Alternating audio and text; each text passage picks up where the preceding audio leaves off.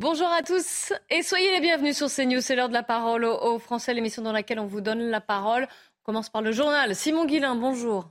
Bonjour Clélie, bonjour à tous. Euh, après la découverte du corps sans vie d'une fillette de 5 ans dans les Vosges, mardi après-midi, le procureur de la République d'Épinal euh, a tenu une conférence de presse que vous avez d'ailleurs pu suivre sur euh, CNews et durant sa garde à vue. Eh le suspect a fait usage de son droit au silence, l'adolescent qui va être présenté à un juge d'instruction cet après-midi. On va écouter, nous, le procureur de la République d'Épinal qui nous donne un petit peu plus d'informations sur le profil psychologique du suspect. Les rapports rendus par les éducateurs concluaient d'ailleurs à une évolution positive du mineur, tant dans le cadre du centre éducatif fermé qu'à domicile. Une expertise psychiatrique ordonnée dans le cadre de ce précédent dossier relevait l'absence de troubles mentaux, mais soulignait l'existence d'une déficience mentale légère, le mineur étant à ce moment-là scolarisé en IME. Une nouvelle expertise psychiatrique a été réalisée dans le cadre de la nouvelle garde à vue. Dans son rapport provisoire, l'expert conclut à l'existence d'une altération du discernement et à sa dangerosité pour les autres. L'actualité, c'est aussi euh, ce nouveau rebondissement dans le crash du vol Rio-Paris. Le parquet général a annoncé faire appel du jugement rendu le 17 avril dernier. Airbus Air France avait été alors relaxé par la justice en juin 2009, souvenez-vous. Le crash d'un Airbus A330 d'Air France avait fait 228 morts. C'est une nouvelle décision inespérée pour les familles des victimes. On va justement écouter leur avocat qui était sur notre antenne ce matin, maître Alain Jakubowicz. C'est un immense soulagement pour les familles de victimes. On n'osait presque pas l'espérer. Parce que le parquet de la République ayant requis la relaxe, bon, il est évident que le parquet n'allait pas faire appel. Or, nous, nous ne pouvions pas faire appel. La seule solution, la seule issue, c'était que le parquet général, d'une certaine façon, désavoue le parquet de la République en étant au-dessus, c'est son supérieur hiérarchique, et il a la possibilité de, faire appel. Et le procureur général, dans un acte extrêmement courageux, important, pour l'institution judiciaire, euh, nous a fait savoir qu'il interjetait appel, ce qui, évidemment, pour les familles de victimes, est un immense soulagement. De l'actualité, les syndicats comptent bien faire du 1er mai une journée historique. Près de 100 000 personnes sont attendues lundi prochain pour une nouvelle mobilisation contre la politique du gouvernement. Les services de renseignement s'attendent à la présence de plusieurs centaines de casseurs sur place. On fait le point avec ce sujet Thomas Bonnet. La journée du 1er mai s'annonce historique. C'est en tout cas ce que prédit une note des services de renseignement. Les autorités disent attendre de 80 à 100 000 manifestants rien qu'à Paris. Au sein du cortège, 1500 à 3000 gilets jaunes, dont des éléments radicaux. Entre 1000 et 2000 éléments à risque sont attendus dans la manifestation, selon cette note. Des éléments qui conduisent donc les services de renseignement à qualifier cette journée d'historique, journée qui sera également, je cite, teintée d'un fort esprit de rejet de la réforme. Les autorités anticipent donc cette date de mobilisation comme une possible nouvelle étape dans la contestation sociale qui se fait entendre dans le pays depuis des semaines.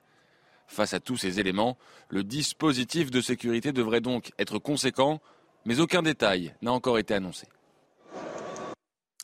Et puis en marge de cette mobilisation, le trafic s'annonce perturbé lundi dans les aéroports français. Près d'un tiers des vols seront annulés à Paris-Orly et un quart à Roissy-Charles de Gaulle. Entre 25 et 33% des vols, vous le voyez à l'antenne, seront annulés dans les aéroports des grandes villes françaises. Et enfin, direction euh, Mayotte pour terminer ce journal euh, où l'opération Wambuchu a débuté maintenant il y a quatre jours. Une opération qui vise notamment à expulser toutes les personnes en situation irrégulière de cette île française de l'océan Indien. On va faire le point sur place avec nos envoyés spéciaux, Régine Delfour, Fabrice Elsner. Cela fait quatre jours que l'opération Wambushu a débuté. Euh, cette opération, elle vise trois objectifs. Euh, la reconduite dans leur pays des personnes en situation irrégulière, la destruction des bidonvilles et enfin le retour du maintien de l'ordre public. Euh, depuis ce début, la opération connaît de nombreux revers puisque lundi, un bateau avec des Comariens à son bord n'a pas pu accoster à Anjouan. Mardi, c'est un bidonville qui n'a pas pu être détruit sur une décision de justice et enfin la délinquance sévit énormément toujours sur l'île. Hier, il y a eu des affrontements extrêmement violents euh, avec euh, les forces de l'ordre et euh, des jeunes de Doujani. Au total, neuf policiers ont été blessés. La défenseur des droits a annoncé qu'elle allait envoyer une délégation de juristes pour veiller au maintien des droits fondamentaux. Et voilà pour euh, ce tour de l'actualité à 14h aujourd'hui sur CNews. Place à vos débats. La parole aux Français, c'est avec euh, Clélie Mathias et ses invités. Merci beaucoup Simon et on se retrouve à 15h pour le grand journal de l'après-midi. La parole aux Français, je vous rappelle que si vous, si vous voulez donner votre avis, votre témoignage, envoyer des photos ou des vidéos, c'est possible. Témoin avec un S au pluriel, donc, cnews.fr. On va tout de suite aller euh, au château de Joux, puisque vous savez qu'il y a un nouveau déplacement du chef de l'État, qui, Florian Tardif, et vous suivez le président de la République, a un petit adapté son programme aujourd'hui. Là, il a un petit peu débordé, on va dire. Oui, tout à fait. Euh, face à la protestation contre la réforme des retraites, les équipes du chef de l'État euh, s'organisent à présent. Euh, premièrement, chacun de ces déplacements qui est prévu au rythme de deux euh, par semaine est annoncé euh, à la presse que quelques heures avant euh, que ce dernier ne s'organise, tout simplement pour éviter que des manifestants ne viennent perturber le déplacement du président de la République. Deuxièmement, lors de ces mêmes déplacements, il organise dorénavant des haltes surprises, c'est-à-dire qui ne sont pas prévues au programme du chef de l'État. Cela a été le cas ce matin lorsque le président de la République, à son arrivée ici, dans le Doubs, a décidé, comme cela, de se rendre sur le marché de Dole afin euh, d'échanger librement, a-t-il expliqué avec les Français. Il y a euh, des personnes que je rencontre qui ne sont pas d'accord avec moi, parfois qui m'engueulent, mais cela euh, permet d'aller au contact de la population et parfois j'arrive à les convaincre. Voici ce qu'a expliqué le chef de l'État lors de son arrivée ici dans le Doubs. Et troisième élément aussi, c'est que parfois le président de la République est obligé de modifier effectivement son programme. Il n'est pas arrivé comme il était prévu initialement en tout début de matinée en voiture ici euh, pour euh, permettre donc de célébrer le 175e anniversaire de l'abolition de l'esclavage dans le château de, Joux qui, qui est juste derrière moi, mais il est arrivé grâce à des hélicoptères. Pourquoi Clélie? Tout simplement parce que quelques manifestants sont arrivés assez tôt ce matin et sont, se sont massés au niveau de la route principale qui permet d'arriver justement euh, à ce château euh, de euh, Joux. Ils ont été arrêtés dans leur progression par des gendarmes qui étaient arrivés bien plus tôt que pour permettre justement de sécuriser la zone manifestations n'ont pas été interdites. Merci beaucoup, Florent Tardif. Et merci à Charles Baget pour les images, notamment de ce château de Joux. Alors, nous sommes en ligne avec Julien. Bonjour. Vous faites partie de ce comité d'accueil, de ces manifestants qui sont venus accueillir justement le chef de l'État et lui rappeler que vous étiez là, encore là, que vous seriez là, en fait, quel que soit son déplacement. Pourtant, on note aujourd'hui quand même qu'Emmanuel Macron et Florian Tardif nous, nous l'a rappelé, qu'il est allé au, au contact des gens. Il est allé sur le marché de Dole pour s'entretenir avec des Français. C'est déjà un, pas positif, non, pour vous? En tout cas, je sais pas. En tout cas, il n'est pas venu en tout cas nous voir euh, nous, parce que pour être tout à fait clair, il y a eu une entrave euh, grave de droit de manifester ici au château de Joux. Euh, le préfet du Doubs avait pris une décision d'arrêter pour interdire les manifestations. On l'avait attaqué euh, des associations et dont mon syndicat aussi euh, s'est arrêté. Et en fait, le préfet a décidé de le retirer ce matin. Le problème, c'est qu'il y a eu un déni de démocratie totale. On nous a carrément bloqué en fait l'accès au château de Joux. On n'a pas pu en fait pouvoir montrer notre mécontentement à M. Macron. Et alors, vous l'avez pas fait entendre? Vous n'êtes pas venu avec des casseroles? Non, non, mais on était bien présents, à part qu'il y avait vraiment un déni de démocratie, comme je, vous le rappelle. Il y a eu donc à un moment donné même les forces de l'ordre qui ont même euh, chargé. On voulait simplement nous pouvoir nous rendre. L'arrêté préfectoral était retiré. Et on s'aperçoit que ce gouvernement, depuis qu'il est mis en place, il y a en permanence en fait des entraves aux droits. Et c'est quand même très grave ce qui se passe en France. Ah non, mais vous faites bien nous, nous l'expliquer parce que justement, nous, on avait eu l'information comme quoi il y avait le droit d'avoir des manifestations, contrairement à d'autres déplacements. En tout cas, il n'y avait eu aucun dispositif et aucune interdiction. Une question pour vous, Julien. Gérard Leclerc, j'en profite pour saluer Gérard Leclerc et Thomas Carpellini qui sont avec moi en plateau. Oui, quel était votre objectif? C'était euh, simplement de manifester, ce qui est déjà un objectif en soi, ou c'était de vous adresser, de lui parler, d'échanger avec le président de la République? En, tout cas, notre objectif était bien sûr de démontrer notre colère, et comme partout en France, euh, contre cette réforme des, retraites qui est injustifiée et injuste. Et tout, simplement, c'est montrer notre mécontentement et, faire du bruit pour l'accueillir quand même dignement. À part qu'une fois de plus, ce gouvernement ne respecte même pas ses propres lois. Je veux dire, l'arrêté été retiré, mais ça n'a pas empêché quand même les forces de l'ordre de nous empêcher physiquement. Hein. il y a même eu, à un moment donné, ils nous ont quand même bien poussé, ça a même gazé. Et donc ça, ça pose quand même un énorme problème en France. C'est-à-dire que Macron nous parle à chaque fois de vouloir apaiser sur ces 100 jours, et en fait, on s'aperçoit qu'il ne change pas ses manières et ne respecte même pas la réglementation. J'en profite pour en parler d'Elisabeth Borne aussi, puisque hier elle a détaillé sa feuille de route. C'est 100 jours euh, d'ici le 14 juillet, en tout cas tous les chantiers qui vont être lancés. Euh, j'imagine en tout cas que ça n'a pas apaisé la colère non plus. Bah, je ne pense pas. Je, ne comprends pas très bien. En fait, on ne comprend pas, nous, à Solidaire, cette stratégie de ce gouvernement. On se retrouve vraiment dans une situation où il n'y a même plus de projet et à chaque déplacement, d'ailleurs, ils sont chahutés. Et ce qu'ils essayent de faire maintenant, c'est de tout cacher, de rien montrer et de faire, en fait, juste de l'apparence comme ils font euh, dans leur gouvernement. Donc, en tout cas, nous, on invite l'ensemble de la population euh, de venir manifester et montrer encore son mécontentement au 1er mai. Hein, ça va être vraiment notre appel. Et je pense qu'on ne lâchera pas jusqu'à temps que ce projet soit retiré. Le 1er mai sera cette année vraiment, euh, je pense, une, une, date importante. En tout cas, chaque fois qu'on qu vous donne la parole, je dis à, à, vous, mais à tous les manifestants, euh, c'est vraiment la date, ce butoir que l'on attend ce lundi 1er mai. Une question pour vous encore, Julien, de, de Thomas Carpellini. Oui, euh, bonjour monsieur. On voit évidemment que le fer de lance de votre mobilisation, c'est la réforme bonjour. des retraites. Mais est-ce que finalement, c'est votre seul sujet de volonté de conversation avec le président de la République? Or, on, comme il l'a rappelé, il ne veut pas négocier là-dessus ou vous avez d'autres choses à lui dire dans finalement, ce qui sous-tend ma question, c'est est-ce que vous êtes prêt à être pris par la main par Emmanuel Macron et étant donné dans les autres débats qu'il aimerait lancer, qui sont euh, la réforme de l'assurance chômage, le RSA ou que sais-je encore? Bah, en, tout cas, tout ce qu'il propose à chaque fois, c'est une régression sociale. Donc, je pense que déjà sur le premier euh, sujet, sur la problématique des, des, retraites, on voit bien que personne ne veut cette réforme. Elle est complètement injustifiée et injuste. Donc, par, par rapport à ça, je pense que ça va être un dialogue en fait Ah ça, petit bug technique, euh, petit bug technique. Je suis désolée, on a perdu, on a perdu Julien euh, lors de ce duplex. Je vais quand même remercier Thibaut Marchoteau qui va essayer de nous remontrer des images. Je voulais d'ailleurs qu'il nous montre des images de la manifestation et de, voilà, du nombre de manifestants euh, dans ce très beau paysage d'ailleurs du, du, château de Joux. Si vous avez l'occasion de passer par le coin, c'est absolument euh, sublime. Euh, on est en ligne avec Rachel Messous également, qui est secrétaire générale Force ouvrière du département du Doubs. Bonjour madame, merci d'être en direct euh, avec nous. Alors vous, vous ne vous êtes pas rendu, vous êtes dans votre voiture certes en tout cas, mais vous ne vous êtes pas rendu euh, en bas du château de Joux. Pour, pourquoi? Est-ce que c'était une volonté de votre part de ne pas aller forcément sur place accueillir le président de la République? Mais euh, si j'en viens justement, hein, mais ah vous y étiez, d'accord. On n'a pas pu oui. On n'a pas pu accéder en fait euh, au château de Joux puisque euh, donc on a les gendarmes qui ont euh, barré le passage. alors que, alors bon, le préfet avait interdit hein, toute manifestation, dispositif sonore sous prétexte de terrorisme. à ma connaissance, on n'est pas terroriste.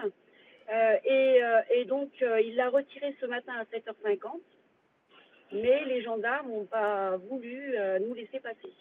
Oui, donc vous confirmez ce que nous a dit le manifestant qui était euh, euh, sous la citadelle, et, enfin sous le, sous le château de Joux et qui, qui, a insisté, qui a dit mais nous on nous a, on nous a bloqués, il y a eu un contact même assez, assez fort avec les forces de l'ordre pour nous empêcher de manifester. Ouais.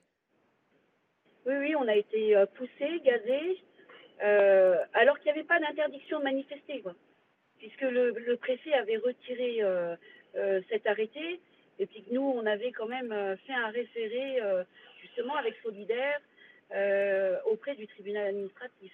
Mmh. Une question pour vous Gérard Leclerc. Oui, même, même question qu'à votre qu'un de vos collègues.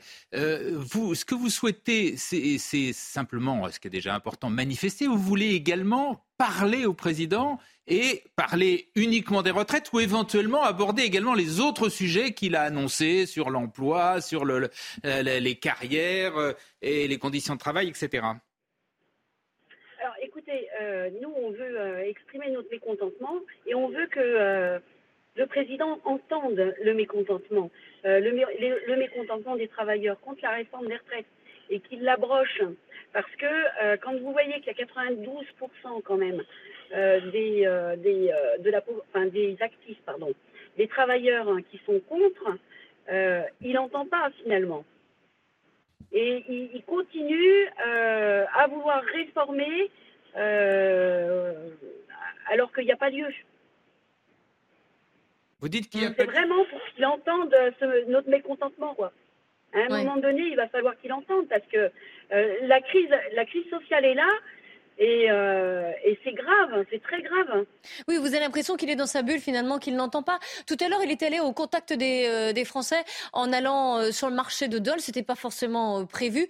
Je vous propose de regarder cette séquence, enfin de la regarder ou de l'écouter pour vous en tout cas. de, voilà, regardez, il a été interpellé par plusieurs personnes, dont cet homme. Écoutez, on réagit juste après. Pour ajouter un petit peu, euh, au mécontentement général avec la retraite à 64 ans. Donc, vous, êtes, quand même un drôle, vous, de me dire ça. Oui, ah bah c'est bien. La dette, elle a augmenté pourquoi Eh ben, elle a augmenté parce que vous l'avez... Non, non, vous l'avez augmenté de 700 milliards, vous. Non, non, non. Tout seul, vous tout seul. Non, non, non, pardon. Attendez, monsieur. Oui qui, qui, qui, a été aidé pendant cette période de Covid On a tout fait. Non, mais monsieur, non, non, non, c'est pas votre argent. Non, mais non, non, non, non, non, non, non. Non, mais on l'a augmenté. Regardez, tous les pays européens, contrairement à d'autres périodes où la France a augmenté sa dette. Mais vous croyez que les autres, si les autres font du mal, nous, on doit faire du mal Non, non, mais on a fait quelque chose pour préserver l'activité mais vous n'avez rien préservé les Si, bah regardez le taux de chômage qu'on a. On a continué à créer Mais votre taux de chômage, déjà, vous avez changé le mode de calcul. On a protégé. Mais non, dites pas de bêtises. Jamais sous, vous avez entendu, là, cet homme, il a clairement interpellé, il a dit, on est mécontent euh, sur ce sujet et, et sur d'autres. Qu'est-ce que vous avez pensé des réponses d'Emmanuel Macron? Mais il, faudrait peut-être que Emmanuel Macron vienne travailler dans une usine, euh, voir ce que c'est que d'aller travailler jusqu'à 64 ans, en fait. Parce qu'au nom d'une euh, d'un déficit, alors que de l'argent, il en trouve. Il en trouve. Euh, euh, il, a augmenté, par exemple, le budget de, l'armée, qui aujourd'hui est à 413 milliards. Je veux dire, de l'argent, il peut en trouver. Mais en fait, c'est pas son but. Le but, c'est de faire travailler deux ans de plus les gens. Eh ben, moi, j'invite M. Macron à venir travailler dans une usine ou avec des enfants à 64 ans, et après, on en reparlera. Hmm, une question pour vous de Thomas Carpellini. Oui, bonjour madame. On voit aujourd'hui qu'il y a une unité dans le front syndical. Les principaux syndicats sont toujours unis. La question est davantage d'avoir des relais dans le monde politique. L'Assemblée nationale, hmm. cette question, par exemple, le groupe LIO a dit qu'il pourrait penser à faire une nouvelle proposition de loi pour abroger cette fameuse réforme des retraites. Est-ce que vous, aujourd'hui, vous appelez les hommes politiques, qu'ils soient à l'extrême gauche comme à l'extrême droite, de se saisir de cette problématique et de venir vous rejoindre dans la rue. Ma question vous relayer au final euh, au niveau de la représentation nationale. Exactement. Et je ne vais pas me cacher derrière mon petit doigt. On sait que la France insoumise est très proche de l'intersyndicale. Est-ce que vous appelez également le Rassemblement national à venir se joindre avec l'intersyndicale? Écoutez, euh, moi je ne fais pas de politique. Euh, je veux dire, celui qui, qui, a envie d'aller se battre contre cette réforme injuste, va qu'il vienne. Je veux dire, moi, je ne rentre pas dans, dans, dans, dans la politique. Euh, euh, chacun a ses idées et, euh, ben, ma foi, si la personne, elle veut se battre, elle se bat. D'accord, quelle que soit la couleur. Concernant le groupe Lyot, moi, je pense que les députés, ben, normalement, ils savent ce qu'ils ont à faire. Ils ont été élus quand même par le peuple. Donc ils devraient réfléchir à deux fois. Quoi. Hmm, vous pensez qu'ils ne, ne, se battent pas assez, justement Qu'ils ont un peu, j'allais dire, euh, baissé les armes? Certains se battent, d'autres pas. certains se battent, d'autres pas. Une, question, une dernière question de Gérard Leclerc avant de vous libérer. Oui, les partisans de, de, la réforme, donc bien évidemment le, gouvernement, la majorité euh, ou la droite, euh, les républicains, soulignent qu'il y a un vrai, de toute façon, incontestablement, un problème de déficit et qu'il y a de moins en moins de cotisants globalement et de plus en plus de retraités et que donc les déficits sont inévitables. Est-ce que vous mm. contestez ce raisonnement ou est-ce que vous dites s'il y a un problème, il faut le résoudre d'une autre façon? Et de quelle autre façon? Quelle serait pour vous, quelle est pour vous la, solution à ce problème des retraites? Eh ben, écoutez, si on mettait euh, les gens en retraite à 60 ans et puis qu'on embauchait les jeunes, on n'aurait pas de problème de cotisation. Et en même temps, les exonérations patronales, elles sont là les exonérations de cotisations patronales, elles sont là. Ben, on arrête d'exonérer euh, les cotisations patronales aussi. Et, de l'argent, euh, il y en a. Hmm, vous pensez, vous, que c'est une mauvaise répartition finalement du budget? Si, je, simplifie un peu. Vraiment, oui. oui. Oui, oui, oui, absolument, oui. Oui, oui, mais euh, tout est fait, tout est prétexte pour, ben, encore une fois, faire trimer, excusez-moi l'expression, mais les travailleurs, quoi, voilà. Euh, j'imagine que la prochaine date, c'est lundi pour une grande manifestation. Vous appelez tout le monde à, descendre dans la rue en ce 1er mai, qui sera d'autant plus symbolique oui, euh, alors on appelle le, 1er bah, mai, c'est la journée internationale des travailleurs. Hein. Mm. Euh, je rappelle, la première revendication du 1er mai, c'était les 3-8. et pas les 3-8 comme on l'entend aujourd'hui. Hein. C'était 3, 8 heures de travail, 8 heures de, de, repos et 8 heures de loisirs. Et eh ben là, on appelle tout le monde à venir au 1er mai, à participer au 1er mai eh ben, contre la réforme des retraites et que le président de la République entende ce mécontentement qui ne fait que grandir. Eh bien, merci beaucoup. En tout cas, nous, on l'a entendu. On a entendu votre message euh, sur CNews. Merci, Rachel, d'avoir témoigné euh, en direct sur CNews. Et puis, vous avez pu entendre aussi un manifestant qui a pu accéder juste en dessous du château de Joux, mais qui nous a raconté, comme vous, hein, d'ailleurs, que c'était compliqué et qu'il ne s'attendait pas à être, euh, pour une manifestation qui avait été autorisée, à avoir autant de, de force de l'ordre et avoir cette, voilà, ce, ce, rapport avec eux, en tout cas. Merci encore à vous, Rachel. avant qu'on passe à un autre sujet qui est autant important aussi, qui est l'inflation, et qui a, vous allez voir, différentes conséquences. Je voudrais qu'on revienne sur ce sondage et sur, évidemment, la feuille de route détaillée par Elisabeth Borne hier. Parmi les annonces, on va dire qu'il y a eu, il y a eu euh, l'examen du, projet de loi sur asile et immigration qui sera donc reporté. Celui-là, il n'aura pas lieu avant l'été. Or, un sondage CNews, euh, enfin c'est ça pour CNews, révèle que plus de 8 Français sur 10 sont favorables à une loi sur l'immigration facilitant les expulsions. Alors finalement, je voulais juste avoir un petit échange entre vous. Est-ce que là, est-ce qu'il n'y avait pas un, j'allais dire un, Elisabeth Borne a dit voilà, faute de majorité, on ne fera pas passer. Mais là, quand même, est-ce qu'il n'y avait pas un, sujet qui faisait un peu consensus, au, moins au niveau du, au niveau de la population? Au niveau de la population, oui, mais il y a une évidence. la, loi telle qu'elle existe aujourd'hui ne fonctionne pas, puisqu'il y a 80 ou 90% des expulsions qui sont prononcées qui, en fait, ne sont pas réalisées. C'est le sentiment, ça donne le sentiment d'une impuissance publique qui est extrêmement grave. On, parle souvent de, de, la crise de la démocratie, de, l'État impuissant, etc. C'est la manifestation, c'est ce genre de, faits qui, nourrissent ce mm. sentiment, qui est d'ailleurs en partie une réalité. C'est-à-dire que, euh, voilà, la loi existe, elle ne s'applique pas. Donc il faut changer quelque chose. Là-dessus, je crois que tout le monde est d'accord et euh, en particulier donc sur ce, sur ce problème précis, connu, concret, euh, identifié, de, quantifié des, mmh. des, expulsions. Le problème, c'est que est-ce que la loi doit se limiter à ça? Et ensuite, comment fait-on? Et avec quels critères, comment fait-on pour que la loi soit davantage appliquée? Et, et, deuxièmement, est-ce que la loi ne peut que se, que se limiter à ça? Ou est-ce qu'elle doit être plus large et euh, envisager d'autres thématiques liées à l'immigration, comme celui euh, des, euh, des, gens qui actuellement travaillent sur le sol français, qui n'ont pas de papier mais euh, qu'il n'est pas forcément évident de tous renvoyer chez eux du jour au lendemain, parce qu'autrement, ça va poser beaucoup de problèmes dans beaucoup d'entreprises, notamment dans le commerce et la restauration, où dès que vous allez dans l'arrière, dans les arrières-cuisines, euh, notamment de ceux qui font les plonges dans les restaurants, bah, vous trouvez euh, des Mais c'était cette partie-là, on va dire, de la loi qui pose problème, notamment chez les républicains. Alors, dans, au départ, dans la loi, il peut y avoir les deux, mais bien évidemment, la droite mm. ne retient que la partie expulsion et la gauche que la partie maintien, enfin, dis-moi, permis de travail pour... La... Voilà, donc, à partir de là, ça devient plus compliqué. Compliqué, mais quand même, est-ce que c'est judicieux de la part de ce gouvernement de, reporter cette loi? C'est tactique.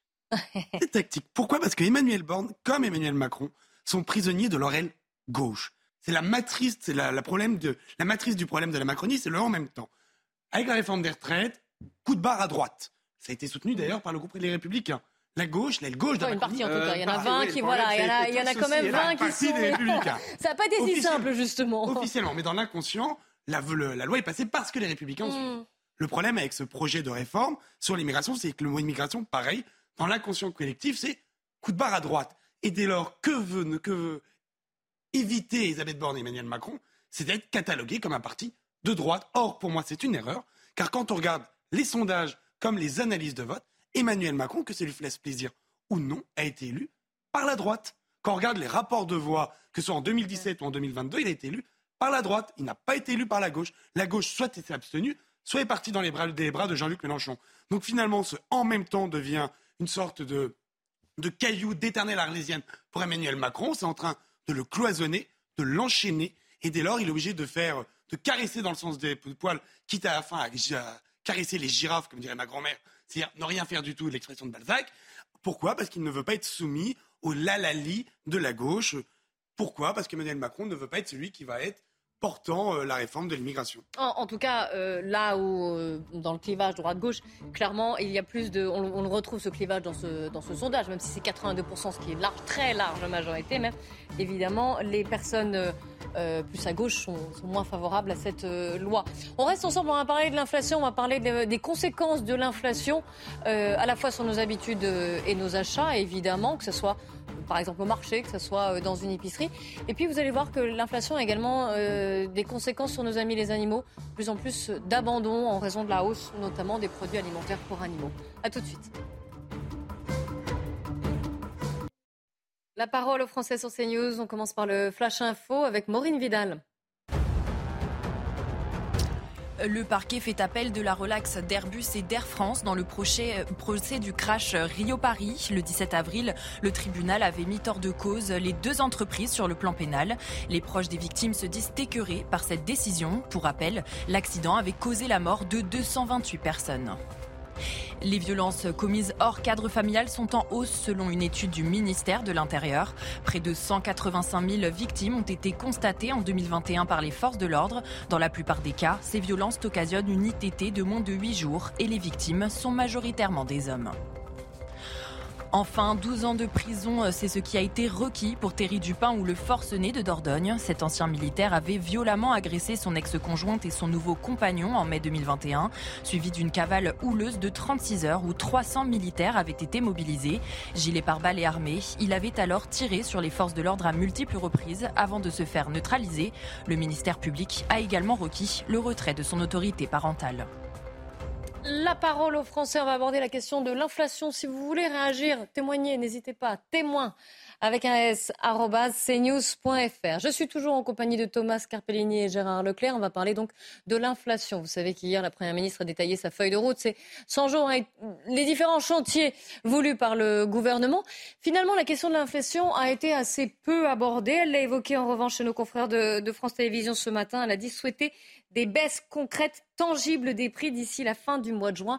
Même si je vous rappelle qu'Emmanuel Macron, dans son interview lundi au, lecteur du, Parisien, aujourd'hui en France, avait dit qu'il fallait s'attendre encore à un été un peu difficile. On va voir les chiffres, évidemment, sur les prix de l'alimentation, notamment, euh, qui ont continué d'accélérer. Ils ont grimpé de 15,9% au mois de mars, un peu plus qu'au mois de février, où c'était 14,8%.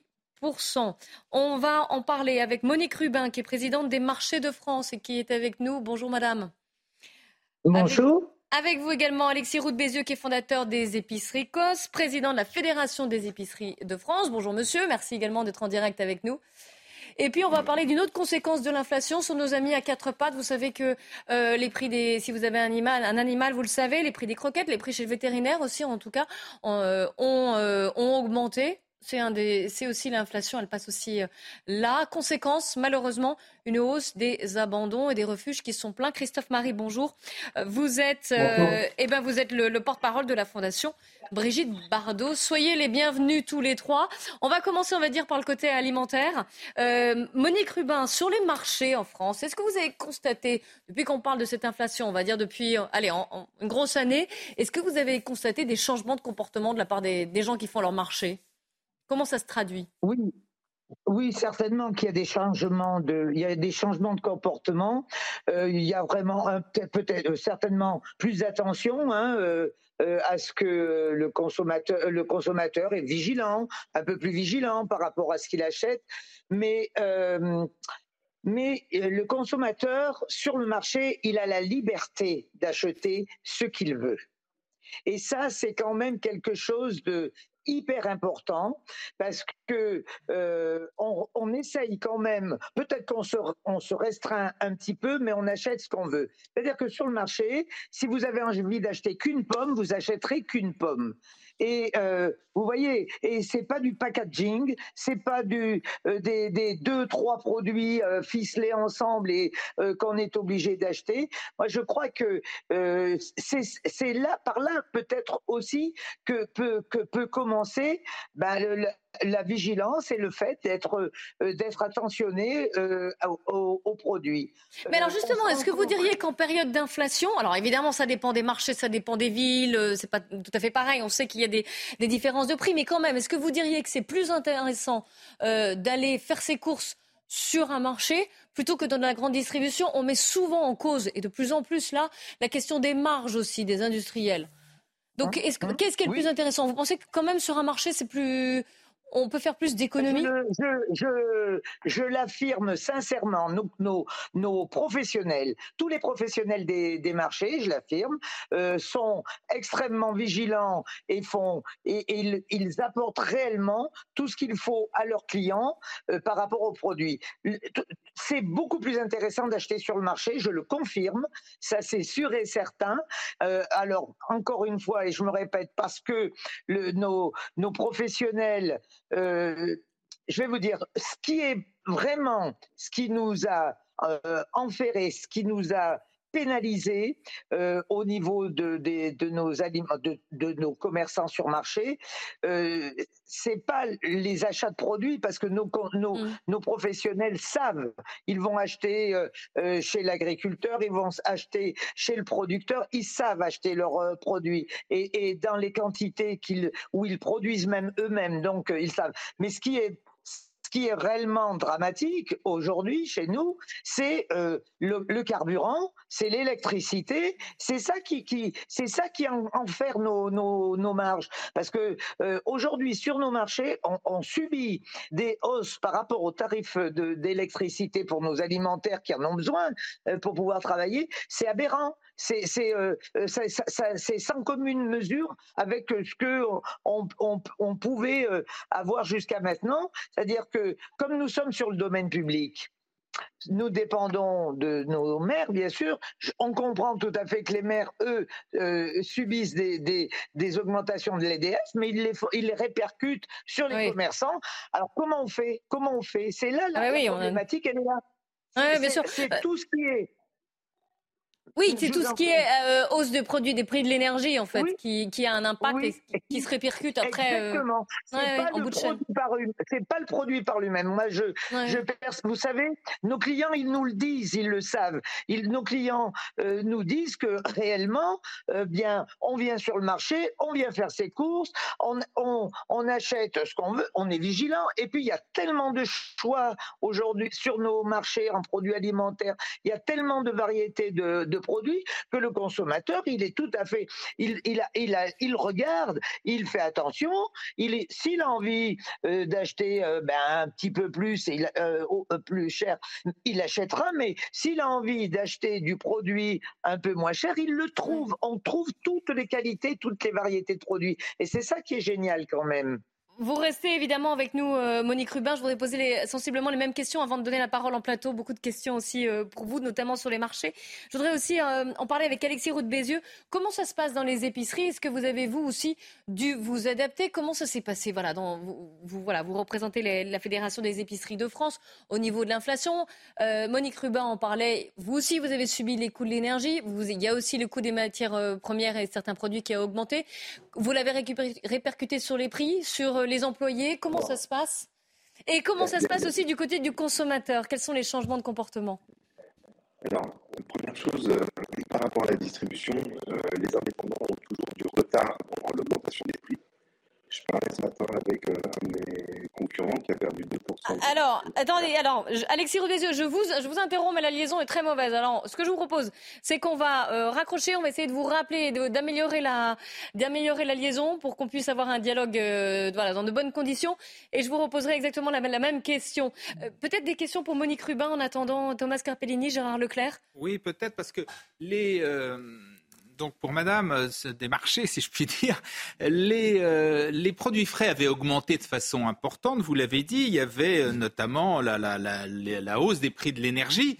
alors cette hausse des prix de l'énergie, elle reste forte pour l'électricité, mais par exemple tout ce qui est les produits pétroliers, ça a plutôt tendance à baisser. Alors est-ce qu'on observe, est-ce qu'on commence à observer sur les marchés une, un ralentissement, voire une, une, une stabilisation, une baisse des produits, des produits frais? Oui, mais, il faudrait déjà, euh, bonjour monsieur, excusez-moi, il faudrait déjà quand même euh, que cette hausse des, produits euh, pétroliers, comme vous le dites, on en ait un ressenti quand même à, la pompe, on en ait un, ressenti quand on va s'approvisionner. Pour l'instant, pour l'instant, on le ressent pas. Hein. moi, je sais pas, mais je vais récupérer, je vais, je, suis pas dans l'alimentaire, je vais de la chapellerie, je vais sur le marché je fais mon plein de carburant. Euh, pour l'instant, ça n'a pas changé. Donc, mais soyez assurés d'une chose, c'est que on a été, euh, pour nous, on a été extrêmement euh, vigilants de ne pas justement répercuter ces hausses de façon de façon conséquente sur le mm. sur le, le, les, sur nos prix présentés. Alors sur le frais on a vu, là où on a vu vraiment euh, certainement euh, euh, le, plus d'augmentation, c'est sur les produits laitiers. Là, je reconnais que il y avait eu quand même, cette augmentation. Aujourd'hui, je suis à peu près persuadé que vu la production, vous savez, le, les prix sont aussi en fonction de, de, de la demande et que et puis de et puis de l'offre sur nos marchés. Euh, quand on, on, est dans des régions avec des productions de de, de fromage, euh, fromage de chèvre, là nous voilà, on est en pleine production où, où on voit arriver beaucoup beaucoup de de nos de nos fromages. Ben les prix se se, se resserrent un petit peu et le consommateur en bénéficie. Bien mmh. sûr que quand il y a des périodes où il y a où il y a moins de production, c'est plus c'est beaucoup plus. Oui, ça c'est du euh, classique offre et demande ça on, ça, on peut le comprendre. Bah, bien sûr. Bah, euh, Alexis Roux Bézieux, normalement, on a retrouvé la liaison. J'espère que, j'espère que ça fonctionne et qu'on vous entend correctement. On va faire un essai. Alors, je vous laisse répondre à, ma question. Comment ça se passe du côté des indépendants et des épiciers? Alors, ce que je vous disais, c'est que je parlais avec un de mes confrères ce matin qui a perdu 2% de marge l'année dernière. Nous, on a perdu 1,5% de marge. Pourquoi? Mm. La première chose, c'est que habituellement, il y a des négociations tarifaires annuelles qui ont explosé en vol l'année dernière et que les épiciers euh, indépendants n'ont pas la même réactivité sur les passages de hausse de prix que euh, la distribution euh, organisée de manière traditionnelle. La deuxième chose, c'est que vous êtes au contact quotidien du consommateur. Et donc, vous avez beaucoup plus de fébrilité sur le fait de passer les hausses de prix, parce que le consommateur vous le dit directement quand il le dit à une caissière ou quand c'est une caissière automatique. Une caisse automatique, ça n'a pas du tout le même impact que quand un client voit un commerçant indépendant. S'il lui dit, oh là, vous avez poussé le bouchon un peu trop loin, il faut faire preuve de mm. pédagogie et lui expliquer un certain nombre de choses. J'en veux pour preuve que, si vous voulez, euh, j'ai fait le calcul sur le prix des œufs. On a été obligé d'augmenter le prix des œufs. Nous, l'année dernière, euh, il fallait 12 minutes de SMIC pour s'acheter une boîte de 6 œufs plein air. J'ai fait des relevés de prix à la concurrence, y compris dans la grande distribution on est sur des prix qui sont euh, sensiblement identiques. Et cette année, donc, il y a quand même une petite inflexion parce qu'il faut 13 minutes de SMIC. Donc, il faut une minute de plus. C'est très parlant votre calcul. Oui, Gérard, vous disiez euh, oui, mais en même temps, là, les, producteurs vous disent qu'ils ont besoin de vivre et que, effectivement, le, le problème, me semble-t-il, et là j'aimerais avoir votre avis, ne vient pas tant des producteurs agricoles, parce que c'est vrai qu'ils ont augmenté leur prix, mais ils vous expliquent qu'ils ont besoin de le faire pour vivre. Et, puis Monique Rubin nous l'a expliqué aussi, il y a tous les coûts de l'électricité qui ont augmenté, notamment pour les, produits laitiers. et là j'aimerais avoir votre avis, là semble-t-il où il y a un vrai souci, c'est au niveau de l'industrie agroalimentaire, c'est-à-dire mmh. ceux qui produisent les, biscuits que vous vendez, enfin les, les, industriels, les grandes marques industrielles, où là les marges ont considérablement, semble-t-il, augmenté. Emmanuel Macron a d'ailleurs demandé, la Première ministre ont demandé à rouvrir les négociations d'ailleurs. Euh, Alexis Roux Bézieux. Donc là-dessus, moi, ce que je disais, c'est que globalement, les mécanismes d'évolution du SMIC ont compensé peut-être pas que la totalité, mais une partie de l'augmentation des prix. Reste ensuite, ça, ce dont on n'a pas parlé, ou, peu, la manière dont on les frais Parce que l'énergie, chez moi, la facture, elle est passée de 2000 à 4006 ah entre novembre et, décembre. Euh, vous avez euh, sur le transport une facture de 2500 euros mensuels, vous avez 500 euros de surtaxe énergie. Donc il y a un certain nombre de, frais fixes, non sans compter les augmentations de salaire, qu'il faut que vous arriviez à compenser.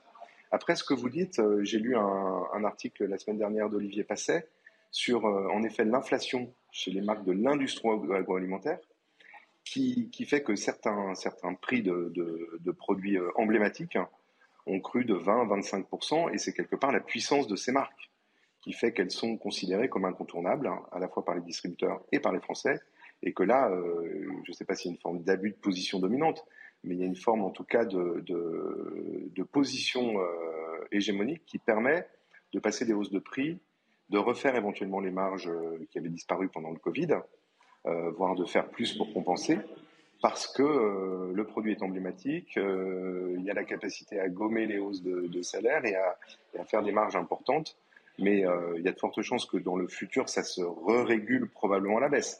Alors, probablement un, retard, un retard à l'allumage, mais, mais c'est la loi quelque part du marché, d'une certaine manière. Alors, une question pour vous de Thomas Carpellini. Oui, bonjour monsieur. On a entendu le gouvernement et Bruno Le Maire dire que finalement les petits commerçants comme vous étaient euh, les premières victimes de l'inflation et dès lors les premières personnes que le gouvernement devait protéger. Est-ce que vous, vous avez euh, joui, profité d'un bouclier tarifaire, d'aide, de subventions Si oui, sans rentrer dans les détails, est-ce qu'elles sont suffisantes? Sinon, est-ce comment, faites, euh, comment vous faites pour pallier à ce manque. Et, pour se dire, pour, que des, des, hmm. épiciers ou des, ou des commerçants ne ferment pas boutique ou ne licencient pas d'ailleurs. Hein. Alors moi j'ai un exemple très concret, hein, c'est que les aides, si on parle par exemple des aides à l'énergie, j'ai un contrat de 80 kg. Donc je vous disais, mon, prix moyen du mégawattheure, il est passé de, 110 euros en gros à 220 euros cette année. Donc euh, pas tout à fait le double, mais euh, pas loin. Et euh, le bouclier tarifaire sur une facture de 5000 euros, c'était 200 euros. Donc, euh, si on parle d'aide, euh, c'est pas du tout au niveau des aides euh, qu'ont connu les ménages. Donc, résultat, on s'adapte. On a été obligé de passer certaines hausses de prix. Il y a des prix qu'on n'a pas bougé. J'ai retravaillé sur un certain nombre de sujets de frais fixes, parce que tout a augmenté, si vous voulez. Ça va de votre abonnement Internet, votre facture d'énergie, la prestation de, de, digitalisation de votre comptabilité. Enfin, tout a augmenté. Et là, on est sur du 15-20%, si vous voulez. Euh, et donc, on, on s'ajuste. Je vais vous prendre un exemple. On, avait on sous-traitait le, ménage. On a embauché en interne pour avoir euh, un peu moins de, de coûts de ménage. Donc, euh, on essaye de compenser comme on peut et pas que par le prix de vente. Parce qu'on sent bien que parfois, vous tangentez la capacité d'admission des clients. Et oui, forcément, ça se répercute. Et, chaque client aussi, on subit tous l'inflation. C'est une sorte de, cercle vicieux. Euh, je voudrais vous poser une dernière question, Monique Rubin et Alexis Roux Bézieux, avant de, parler aussi de la situation des, animaux et des conséquences aussi de l'inflation. Euh, justement, dans la foulée de la question de Thomas Carpellini, Hier, on a eu la, ministre, la première ministre qui a détaillé sa feuille de route, différents chantiers. Le, Emmanuel Macron qui a pris la parole également dans le Parisien aujourd'hui en France, qui s'adresse régulièrement et qui se veut enfin, qui veut aller au contact des Français. Est-ce que vous avez l'impression que ces questions d'inflation, qui sont primordiales pour chacun d'entre nous, on le vit au quotidien, est-ce qu'elles sont suffisamment abordées par le gouvernement? Elles ont été certes sans doute éclipsées par la réforme des retraites, mais quand même, est-ce que vous avez l'impression que c'est l'une des priorités du gouvernement? Je vous demanderai des, réponses plutôt courtes. Monique Rubin, puis Alexis Roux de Bézieux. Eh bien, écoutez, moi, alors juste, je voulais quand même vous dire un petit mot sur le, sujet précédent par rapport aux aides. Soyez assurés que euh, pour nous, les aides, c'était totalement inexistant, complètement inexistant, et particulièrement euh, sur les fournitures d'électricité, euh, puisque, les, je vous l'ai dit, les fournitures d'électricité sont facturées à la ville, et ce sont les, ce sont, on, on, ne peut pas bénéficier du tout, du tout du bouclier tarifaire. Donc, ça, c'est, c'est quand même, c'est quand même quelque chose de d'hyper important, euh, que le gouvernement euh, euh, fasse. Allez, je vais, je vais vous dire une chose. Le, gouvernement. Monsieur Bruno Le Maire a mis en place le, le panier, le, le trimestre anti-inflation. On est d'accord? Pour nous, le trimestre anti-inflation, je suis presque en colère par rapport à ce trimestre anti-inflation, parce que nous, on estime qu'on pouvait faire le panier anti-inflation sur les marchés, puisque nos consommateurs sont réellement tout à fait, euh, euh, on trouve constamment et au quotidien euh, mm. tous les produits que l'on veut, en, vraiment en limitant justement ces, augmentations. Voilà. Oui, donc finalement, ce que vous dites, c'est qu'il n'a pas tenu compte de la situation des marchés, en fait. Il n'a pas tenu compte de la situation des marchés finalement. Non, je ne pense pas qu'on ait tenu suffisamment compte des, euh, euh, des, très petites entreprises, malheureusement. Euh, hmm. Voilà. Même question à. Mais... même question à Alexis mmh. Bézieux, parce qu'on commence à être un petit peu pressé par le temps et j'aimerais vraiment parler aussi avec Christophe Marie. Alexis Roux Bézieux, sur voilà, est-ce que vous avez l'impression que c'est un sujet d'importance pour le gouvernement? Alors, je pense que le gouvernement l'a fait euh, de la manière dont il pouvait la faire, de la manière la plus simple, c'est-à-dire en augmentant le SMIC.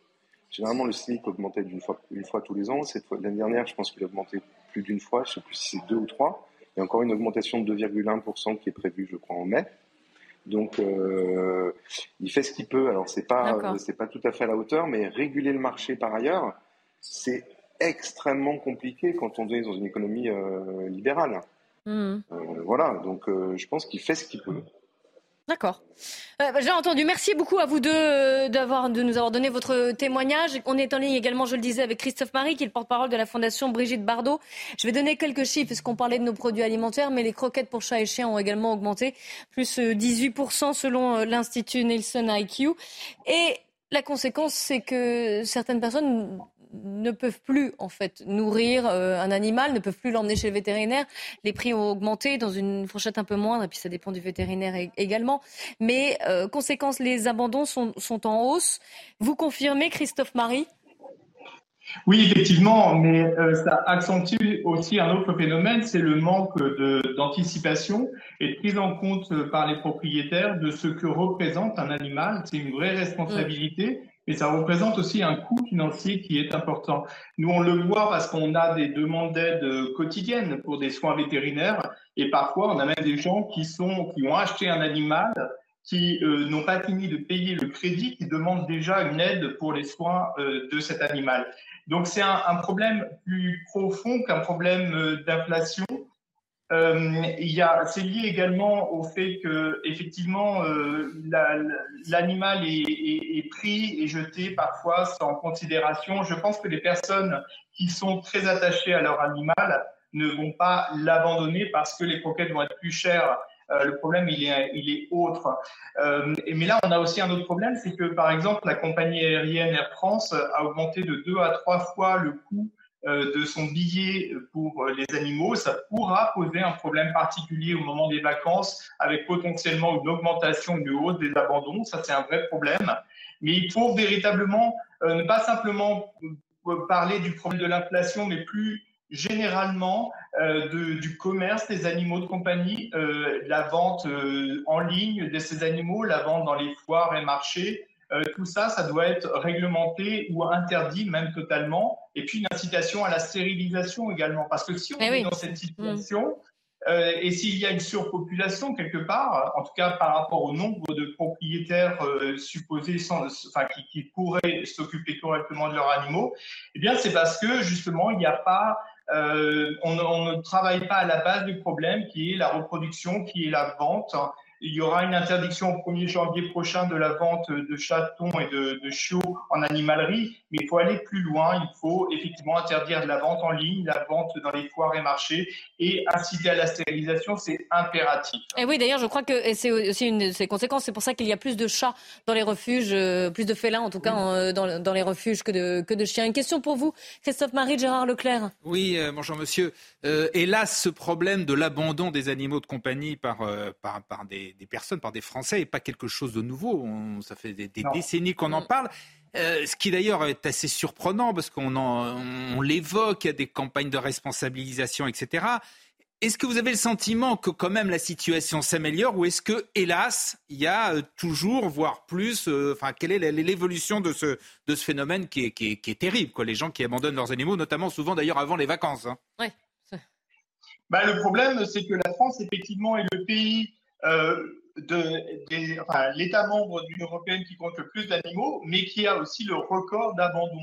Alors, il y a eu une petite baisse, euh, effectivement, ces dernières années euh, enfin, si on prend il y, a, il y a 20 ans, par exemple, où il n'y avait pas de gestion, de prise en charge des animaux, mais euh, les, les, on estime entre 100 et 200 000 le nombre d'animaux abandonnés par an. Pour vous dire, on n'a même pas une... Énorme. oui, c'est énorme, mais on n'a même pas de chiffres fiables. On est plutôt euh, autour des 200 000 euh, abandons. Et effectivement, c'est un vrai problème. Et c'est pour ça que j'insiste. C'est pas tant, il faut pas simplement mettre un sparadrap euh, sur euh, une hémorragie, il faut voir d'où vient le problème. Et le problème, c'est vraiment cette surpopulation à la base, cette mm. reproduction massive, euh, le fait de reproduire euh, une chienne, euh, un chat, etc., et de vendre sur les réseaux, c'est un vrai problème et il faut avoir une réponse politique et pas simplement financière pour régler ce problème. Et c'est vrai qu'on en parle moins. Une dernière question rapide de Thomas Carpellini. Oui, très rapidement. Euh, des économistes ont démontré qu'en période d'inflation, par exemple pendant la crise de 2008 aux États-Unis, la SPA américaine avait vu plus de 4000% de chiens, de chats abandonnés. Et il y a moins d'adoptions aussi. il y avait moins d'adoptions. Enfin, le, nombre était démentiel quand les gens sont mm. pauvres. Ils abandonnent leurs animaux. Est-ce que vous, en tant que porte-parole de la Fondation Brigitte Bardot et de spécialiste de ce secteur, vous craignez vraiment une sorte de, de, de laisser aller exponentielle du nombre d'abandons euh, les prochains mois, les prochaines, semaines oui, tout à fait, parce que comme je le disais juste avant, euh, il n'y a pas assez de responsabiliser, enfin, les, personnes ne sont pas suffisamment responsabilisées sur ce que représente et ce qu'implique avoir un animal. Donc, effectivement, quand on considère qu'un animal euh, est un objet, eh bien, il est jeté ensuite comme un, comme un objet. C'est un véritable problème et c'est pour ça que, encore une fois, ça peut être lié à l'inflation, mais l'inflation est plus euh, une excuse supplémentaire pour justifier un abandon que véritablement la source de l'abandon, à mon avis. Eh ben, merci beaucoup Christophe Marie d'avoir répondu à nos questions, nous avoir alerté aussi. Et euh, on le rappelle, n'hésitez pas à aider, euh, que ce soit la Fondation Brigitte Bardot, la SPA ou les autres euh, refuges qui, peuvent exister. Merci de nous avoir alertés sur ce problème de, stérilisation aussi, parce qu'on en entend assez, assez peu parler. C'est la fin de cette émission. Merci à vous de l'avoir suivi. On se retrouve dans quelques minutes à peine pour le grand journal de l'après-midi. Merci Thomas Carpellini et Gérard Leclerc. 15h sur CNews. Bonjour à tous, soyez les bienvenus. C'est le grand journal de l'après-midi avec Simon Guillain, avec à la une cet après-midi, Simon. Bonjour Clélie, bonjour à tous. À la une, le chef de l'État, de nouveau sur le terrain. Emmanuel Macron est arrivé à la mi-journée à Châteaujoux dans le Doubs pour célébrer l'abolition de l'esclavage. Un déplacement sous très haute sécurité. Nous retrouverons nos envoyés spéciaux sur place dans un instant. On vous en dira plus également sur le profil psychologique du principal suspect après la découverte du corps sans vie d'une fillette de 5 ans dans les Vosges. C'était il y a deux jours. L'opération Wambushu se poursuit sur l'île de Mayotte, une opération qui vise notamment à expulser toutes les personnes en situation irrégulière. De violents affrontements, vous le verrez, ont éclaté hier soir. Neuf policiers ont été blessés sur place. Nous ferons le point avec nos envoyés spéciaux sur place à Mayotte. Et puis c'est l'une des tristes conséquences de l'inflation. Les Français sont de plus en plus nombreux à abandonner leurs animaux de compagnie. Euh, le nombre d'adoptions est également en chute libre. Vous verrez notre reportage dans le deuxième refuge SPA de France à Marseille à la fin de ce journal. Alain, donc, ce nouveau déplacement d'Emmanuel Macron à Châteaujoux dans le Doubs, où le président de la République célèbre l'abolition de l'esclavage. Florent Tardy, vous êtes sur place à Châteaujoux, vous êtes avec Charles Baget. C'est une visite aujourd'hui sous très haute sécurité. Florian.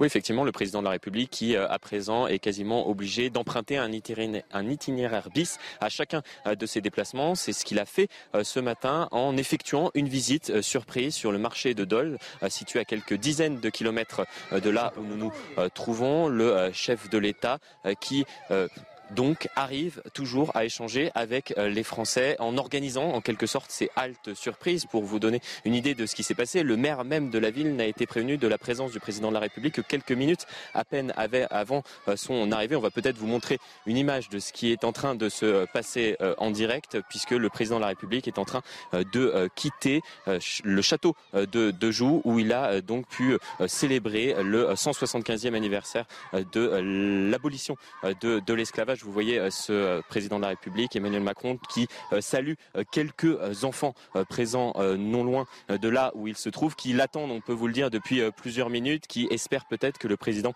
de la République puisse échanger avec eux quelques, quelques, quelques instants. Vous les entendez peut-être, ils sont en train d'interpeller le, chef de l'État, Emmanuel Macron, qui tente donc d'aller au contact toujours de, de la population, malgré cette protestation qui perdure autour de la réforme des retraites, pour ce que je vous le disais euh, tout à l'heure, il a dû arriver ici en hélicoptère. Initialement, il devait arriver euh, en voiture, mais la route principale qui permettait d'arriver au château de Joux, lieu de déplacement de la visite du, président de la République, a été, cette route a été bloquée par quelques manifestants qui protestaient donc contre la réforme des retraites et qui souhaitaient interpeller le président de la République. On va peut-être suivre ce qui se passe actuellement avec le chef de l'État qui va donc aller à la rencontre des Français Florian Tardif, pour rejoindre, pour voir les images, mais on, entend en tout cas les manifestants et on vous voit essayer d'avoir euh, les images du président de la République qui va aller peut-être aller au contact de ces manifestants. Merci à Charles Baget qui vous accompagne et qui court avec vous pour filmer.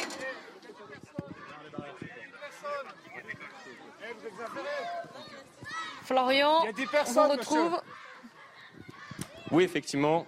Effectivement, vous voyez le, président de la République qui est en train d'arriver euh, lentement, qui va peut-être euh, échanger donc avec quelques habitants hein, qui, étaient présents tout à l'heure à son, arrivée euh, ici dans, le village qui est donc au pied du château de Joux et qui souhaitaient échanger librement avec le, président de la République. Il n'y a pas forcément des soutiens hein, d'Emmanuel Macron, mais il souhaitait échanger comme cela librement, sans forcément euh, l'interpeller euh, vivement, comme, euh, comme cela a pu être le cas lors de précédents déplacements au sujet de la réforme des retraites. C'était juste un temps d'échange qu'il souhaitait avec le, président de la République. Ils sont un tout petit peu moins nombreux que, que, que, tout à l'heure. Il y a environ une dizaine de personnes avec ces, ces, enfants qui, attendaient déjà ce, matin assez tôt le, chef de l'État et qui ont vu, vous imaginez bien, c'était assez spectaculaire ce, matin, ces, deux hélicoptères qui se sont posés donc au sein de, ce terrain euh, de, football qui, se situe environ une petite trentaine, quarantaine euh, de mètres euh, de, l'école où l'attendent donc les, les, enfants avec le, chef de l'État qui, vous le voyez, est en train de, saluer les, pompiers qui, ont permis donc d'organiser ce, déplacement et de, sécuriser notamment les, lieux ce matin. Euh, aux côtés donc des, forces de l'ordre, gendarmes et, policiers, avec vous le voyez, euh, ces quelques enfants donc euh, qui, sortent de, l'école afin de, rencontrer le président de la République. On a vu hein, effectivement Florian Tardif, le président qui a salué la foule de loin qui là donc s'est approché des, pompiers. Reste à savoir s'il va aller un peu plus au contact de ces manifestants. Pour l'instant, il, pour l'instant, il s'adresse aux, enfants donc qui sont venus le, saluer. Je ne sais pas si vous pouvez vous approcher avec, avec Charles Baget. Alors on peut difficilement euh, s'approcher puisque pour l'instant il y a un cordon de, sécurité qui a été euh, organisé assez rapidement par, euh, par les forces de l'ordre. Nous sommes avec les, les habitants. On se situe environ 3, 4, 5 mètres du, président de la République. Vous le voyez, les équipes du président de la République qui, souhaitaient pouvoir organiser ce, petit temps d'échange assez bref avec, avec ses enfants et cette, euh, photo de classe en quelque sorte qui est en train de, se monter devant vos yeux avec, euh, le, président de la République et ces quelques enfants euh, qui, tentaient donc depuis, plusieurs minutes d'interpeller le, président de la République. Donc vous voyez le, chef de l'État qui, prend le temps et qui euh, qui, euh, grâce à ces haltes surprises en quelque sorte, euh, montre une autre image des images qu'on a pu qu'on a pu voir ces, dernières semaines autour de donc de ces, ces manifestations contre la réforme des retraites. C'est une une méthode assez inhabituelle, effectivement, de, la part du, président de la République, mais assumée par ce dernier, puisque ce matin, il expliquait que ces haltes surprises, en quelque sorte, permettaient, lui permettaient d'échanger plus librement avec, les Français. Il a expliqué que parfois, les Français qu'il rencontrait n'étaient pas contents euh, de la politique qu'il était en train de, mener, l'engueulait euh, parfois, mais euh, il pouvait parler et parfois euh, les convaincre. C'est ce qui s'est passé euh, ce matin où une dame qui n'était pas euh, d'accord sur un sujet avec, avec le président de la, République a échangé quelques minutes avec lui et le chef de l'État a réussi à le convaincre. Ce n'était pas le cas en revanche d'un second monsieur avec, avec qui il a pu échanger, qui n'a pas réussi à, convaincre. Mais voilà, c'est une stratégie assumée par, par le chef de l'État qui permet, malgré la protestation autour de cette réforme des retraites, de continuer d'échanger avec la population, comme vous le voyez sur ces images. Et donc, le chef de l'État qui s'adonne à ce qu'il fait assez régulièrement lors de ses euh, déplacements, c'est-à-dire un mini bain de foule avec, avec, ses, euh, avec ses élèves et qui euh, signe quelques autographes. Comme vous pouvez le voir sur ces avec images des, voilà, avec, avec des, des élèves. Hein. On le voit en tout cas, il a l'air très détendu. Il s'est agenouillé pour prendre la pause devant les photographes et, et, là, il signe quelques, quelques autographes à ses, à ses enfants. En tout cas, on reste connecté avec vous, Florent Tardif et Charles Baget, si jamais le, président de la République décide d'aller au contact des manifestants. Évidemment, nous vous redonnerons euh, la parole et nous écouterons cet échange. Il y a des manifestations aujourd'hui, il y a aussi ce qui se profile le 1er mai, qui sera d'autant plus symbolique lundi. Les syndicats comptent en faire une journée importante de mobilisation et d'action. Près de 100 000 personnes attendues pour une, une grande mobilisation.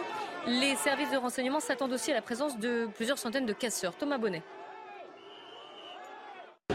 La journée du 1er mai s'annonce historique. C'est en tout cas ce que prédit une note des services de renseignement.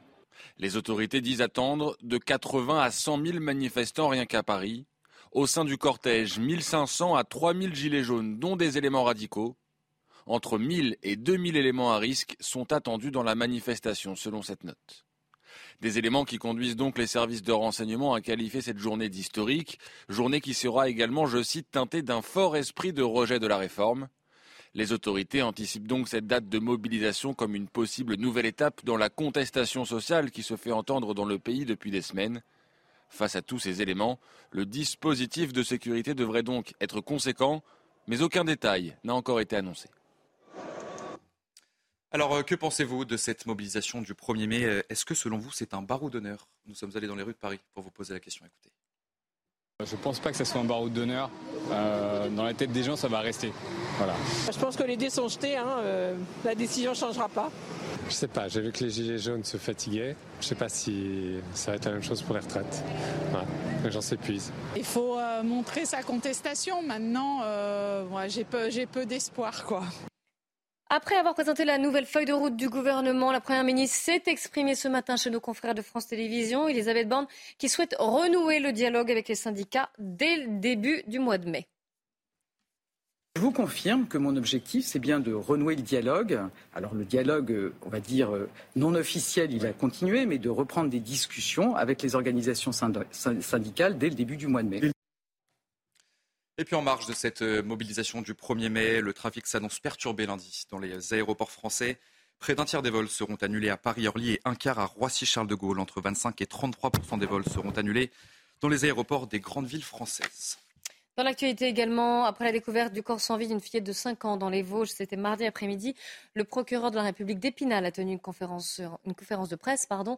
Noémie Schulz du service police-justice de CNews, bonjour. Il a bien sûr évoqué le, profil du, du principal suspect qui est, très jeune.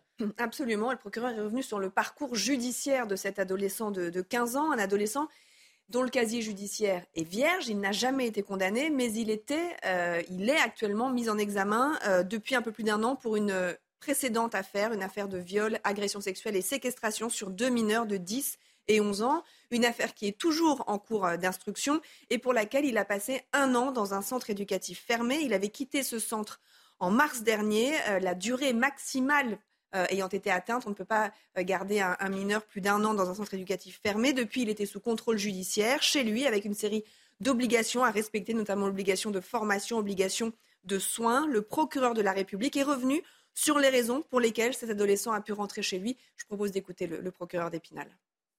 Les rapports rendus par les éducateurs concluaient d'ailleurs à une évolution positive du mineur tant dans le cadre du centre éducatif fermé qu'à domicile. Une expertise psychiatrique, ordonnée dans le cadre de ce précédent dossier, relevait l'absence de troubles mentaux, mais soulignait l'existence d'une déficience mentale légère, le mineur étant à ce moment-là scolarisé en IME. Une nouvelle expertise psychiatrique a été réalisée dans le cadre de la nouvelle garde à vue.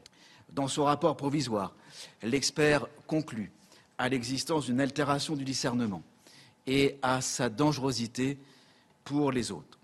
Voilà une nouvelle expertise qui a été réalisée dans le temps très court de la garde à vue. Il y en aura bien sûr d'autres euh, au fur et à mesure de, l'enquête euh, qui vient de s'ouvrir. L'adolescent va être présenté à un juge d'instruction. Il sera mis en examen a priori du chef de meurtre sur une mineure de 15 ans. C'est en tout cas euh, ce qu'a demandé le, parquet, les parquets d'Épinal ainsi que son placement en détention provisoire. Merci beaucoup Noémie Schulz. Allez, on poursuit ce journal et on va prendre la direction euh, de l'île de Mayotte, où l'opération Wambuchu euh, a débuté il y a quatre jours maintenant. Une opération qui vise notamment à expulser toutes les personnes en situation irrégulière sur cette île française de l'océan Indien. Et sachez que des affrontements ont eu lieu hier soir entre les forces de l'ordre et un groupe de jeunes. On va faire le point sur place avec nos envoyés spéciaux, Régine Delfour, Fabrice Elsner. Cela fait quatre jours que l'opération Wambushu a débuté. Euh, cette opération, elle vise trois objectifs. Euh, la reconduite dans leur pays des personnes en situation irrégulière, la destruction des bidonvilles et enfin le retour du maintien de l'ordre public. Euh, depuis ce début, la opération connaît de nombreux revers puisque lundi, un bateau avec des Comariens à son bord n'a pas pu accoster à Anjouan. Mardi, c'est un bidonville qui n'a pas pu être détruit sur une décision de justice et enfin la délinquance sévit énormément toujours sur l'île. Hier, il y a eu des affrontements extrêmement violents euh, avec euh, les forces de l'ordre et euh, des jeunes de Doujani. Au total, neuf policiers ont été blessés. La défenseur des droits a annoncé qu'elle allait envoyer une délégation de juristes pour veiller au maintien des droits fondamentaux. L'inflation avec Elisabeth Borne qui souhaite une baisse des prix alimentaires d'ici la fin du mois de juin. C'est ce que la Première ministre a annoncé ce matin. En attendant, les Français sont de plus en plus inquiets pour leur pouvoir d'achat. Nous nous sommes rendus dans une supérette coopérative qui tente justement de lutter contre cette hausse des prix. C'est un reportage à Bordeaux signé Jérôme Rampenou et Antoine Estève. Dans ce supermarché, les clients rencontrés ne sont pas surpris du peu d'annonces d'Elisabeth Borne pour lutter contre l'inflation alimentaire. Beaucoup s'interrogent même sur les actions du gouvernement. On se pose des questions sur l'inflation et, euh, et à l'échelle euh, européenne ou mondiale, euh, on s'interroge pour de savoir pourquoi la France, euh, elle en est à ce stade-là aujourd'hui. Ouais. Je me sens encore dans une situation que j'arrive à gérer, mais c'est inquiétant sur l'avenir, sur les prochains mois, les prochains mois, et voilà combien de temps ça va durer en fait. Ici, on a trouvé un début de solution avec ce supermarché participatif. Cela coûte 100 euros à l'année pour être adhérent et il faut donner quelques heures de travail. Cela permet aux magasins de limiter les coûts et d'avoir des tarifs plus intéressants. On ne va pas payer énormément de salariés, il n'y a que trois salariés sur le magasin. Il ne va pas y avoir de frais de marketing et en fait on va avoir une, une marge qui va être fixe et transparente. Les clients adhérents ont fait la comparaison avec les grandes surfaces classiques, ils s'y retrouvent. Le prix des, des aliments sont moins chers et, euh, et ici on sait d'où ça vient, on sait de bonne qualité. Même si le modèle permet de faire baisser le prix à la caisse, ils vont être obligés d'augmenter la marge de 17 à 23 pour pouvoir maintenir le magasin ouvert. Ici, on aurait aimé des annonces concrètes de la part d'Elisabeth Borne en matière de pouvoir d'achat. Et puis c'est un triste constat. À cause de l'inflation, les abandons d'animaux augmentent fortement. Les propriétaires ne peuvent plus assumer le prix des produits vétérinaires. Et sachez que dans le même temps, eh bien, le nombre d'adoptions diminue fortement en France. La pression migratoire s'accentue à la frontière franco-italienne. Le gouvernement a annoncé l'envoi de 150 forces de l'ordre pour tenter de lutter contre l'immigration illégale. Des migrants qui passent par l'Italie avant de rejoindre la France. Précision de notre correspondante à Rome, Natalia Mendoza. La pression migratoire ne faiblit pas en Italie. Les débarquements de migrants euh, sur euh, les côtes du sud du pays se succèdent et on retrouve en partie euh, ce flux de migrants qui remontent la péninsule avec l'objectif d'atteindre les pays du nord de l'Europe dans la ville de Vintimille à la frontière franco-italienne. La présence de nombreux groupes de migrants qui veulent passer en France inquiète les autorités. Ces personnes sont déterminées. Elles tentent de traverser la frontière à pied, en voiture ou en train, certains avec euh, l'aide de passeurs. Hier, euh, la police italienne a annoncé le démantèlement d'un réseau euh, de trafiquants d'êtres humains. 17 personnes ont été arrêtées, des passeurs présents sur le sol italien, mais liés à des cellules opérationnelles en Libye, Guinée, Côte d'Ivoire, Tunisie et Maroc, suspectés d'avoir fait arriver des centaines de personnes depuis l'Afrique, essentiellement vers la France on poursuit journal euh, avec la guerre en Ukraine. Une initiative de négociation commence à émerger.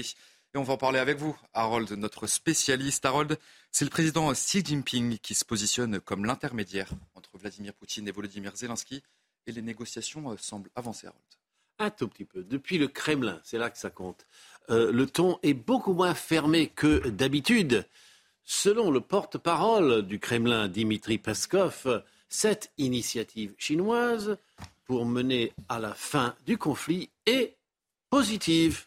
Bon, malheureusement, malheureusement dans la phrase d'après, M. Peskov précise que la Russie souhaite quand même atteindre tous ses objectifs. Donc, euh, il n'y a pas de mouvement de ce côté-là. Cela ressemblerait presque à une contradiction, mais en diplomatie, ce n'est pas évident. Ce qui compte, c'est que Vladimir Poutine puis Emmanuel Macron ont rencontré Xi Jinping longuement et Volodymyr Zelensky a parlé au président chinois pendant une heure. Donc il y a un plan de paix chinois qui est très général. Euh, tout le monde écoute euh, ce qui va sortir de euh, Pékin. Les États-Unis ne sont pas opposés à ces démarches. Paris approuve, la Commission européenne approuve. Et donc, on devra un jour parler de territoire et de crimes de guerre, mais pour l'instant, ces petits pas, c'est ce qu'on a pour avoir un peu d'espoir. Merci beaucoup, Harold. C'est l'heure de la chronique écho de l'Omé Guillaume. Votre programme avec IG. IG, bien plus que du trading. Une équipe d'experts à vos côtés. À quoi servent vos impôts? Eh bien, c'est les explications de l'Omé Guillaume. En détaillant la façon dont nos impôts sont utilisés, la plateforme du gouvernement permet en effet de savoir ce que coûtent réellement les services publics. Pour l'éducation, par exemple, une année de maternelle coûte un peu plus de 7 000 euros. Pour le primaire, c'est un peu moins de 7 000, puis ça augmente autour de 8 000 euros pour le collège et enfin plus de 11 000 euros pour le lycée.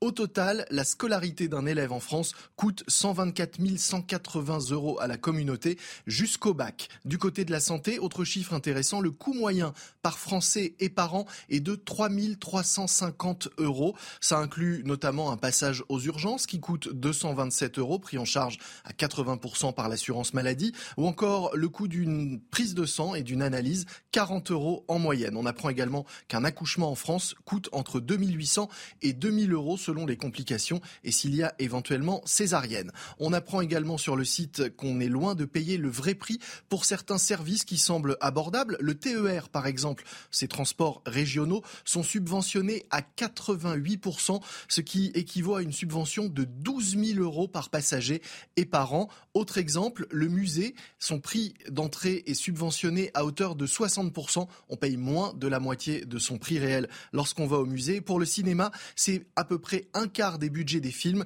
qui sont aidés, pris en charge par des dotations publiques et des aides fiscales. C'était votre programme avec IG. IG, bien plus que du trading. Une équipe d'experts à vos côtés. Et après votre chronique éco, c'est l'heure de votre chronique sport. Et on va parler euh, d'un match de Première Ligue entre Tottenham et Manchester United. Un match qui promet d'être électrique. C'est tout de suite, c'est votre chronique sport. Vous regardez votre programme avec la machine à café, Groupe Intuition. La débâcle à Newcastle il y a quatre jours a laissé des traces. We were hurting. When you have a result like we did, you want a reaction. I expect one. Absolutely, I think that that takes care of itself. Une humiliation 6 buts à 1, forcément ça ne passe pas. Résultat, fin de l'intérim pour Christian Stellini, quatre matchs seulement après avoir pris le relais d'Antonio Conte. Et pour tenter de se racheter, les joueurs ont annoncé qu'ils allaient rembourser eux-mêmes le billet du match à leurs supporters. Our fans are important to us. That relationships probably wavered a little bit recently, but listen, there's no doubt that, that we need them. We want them on board. Mais ces excuses ne pèseront pas bien lourd sans une réaction sur le terrain. Désormais quasi hors course pour la Ligue des Champions, les Spurs regardent vers l'arrière. Brighton, huitième et premier club non qualifié pour l'Europe, est à 4 points mais avec deux matchs en moins. It's not where we wanted to be or expected to be at the start of the season. We all understand that we have to finish this season well and strong and united as a group. Terminer fort, cela passera par une grande performance ce soir face à Manchester United à la lutte pour le podium. They've got their strengths. They've, they've had a relatively good se- season. They've won a trophy, which is which is important for, for any big club. So we understand it's gonna it's gonna be a, a difficult match, but ultimately we're at home and we have full belief that, that we can get a positive result. Un succès de prestige, seul remède pour laver l'affront. Le défi est grand, le risque de tout perdre aussi. Vous avez suivi votre programme avec la machine à café, Groupe Intuition. C'est la fin de ce grand journal de l'après-midi. Merci à vous, Simon Guillain. Dans un instant, le débat reprend sur CNews avec Elodie Huchard et ses invités. C'est 90 minutes info. Elle va revenir sur ce quatrième déplacement de- d'Emmanuel Macron dans le Doubs, au château de Joux, où Emmanuel Macron a fait une. Vous voyez l'arrivée, le départ même euh, en, hélicoptère. Emmanuel Macron qui est allé au contact ce matin des, des Français sur le marché de Dole. On, on y revient, on en débat dans un instant sur CNews.